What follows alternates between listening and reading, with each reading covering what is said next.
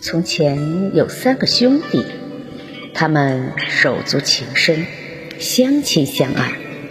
可是老大被巫师变成了一只苍鹰，老二被巫师变成了一头鲸，只有幸运的老三逃了出来。路上，他们听说公主中了魔法，被关在金太阳宫。已有二十三个年轻人冒险去救她，可都惨死在那里。老三便拿定主意去寻找金太阳宫，救出公主。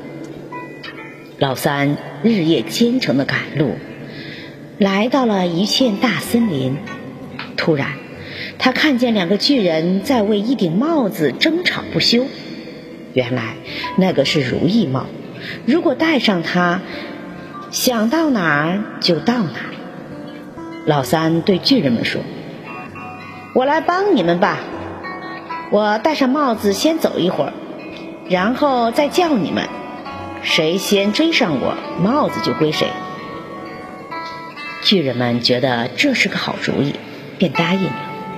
老三戴上如意帽，一直往前走，心里老是想救公主。结果他。叹了口气说：“唉，我要是马上到金太阳宫门前多好啊！”可话刚出口，他就站在金太阳宫门前。原来是如意帽帮了他。老三找到了公主，可是美丽的公主已经被巫师变成了丑陋的姑娘。公主对老三说：“你得到水晶球。”把它拿到巫师面前，就可以破他的魔法。从这下去有一口泉水，那里有一头公牛。如果你把它杀掉，一只火鸡就会从它体内飞出来。火鸡肚内有一颗蛋，烧得红红的，蛋黄中就藏着那个水晶球。但鸟不会放下蛋来，除非迫不得已。如果蛋落在地上，就会立刻燃起熊熊大火，蛋就会自己融化，里面的水晶球也不例外。如果这样，一切都白费了。于是，老三来到了泉水边，经过长时间的搏斗，老三把剑捅进了牛肚，牛倒下了。转眼间，从牛肚里飞出了一只火鸡。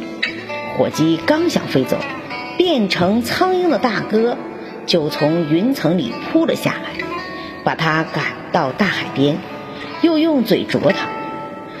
火鸡无奈地扔下了那颗蛋，可是蛋掉在了沙滩上的一座屋顶上，屋顶立即着了火，眼看蛋就要融化了。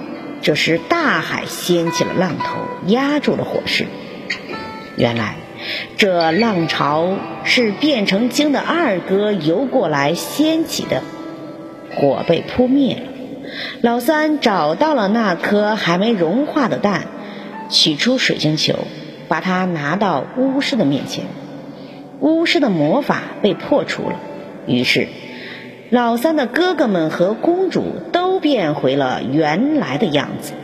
老三和公主也举行了婚礼。他们幸福的生活在了一起。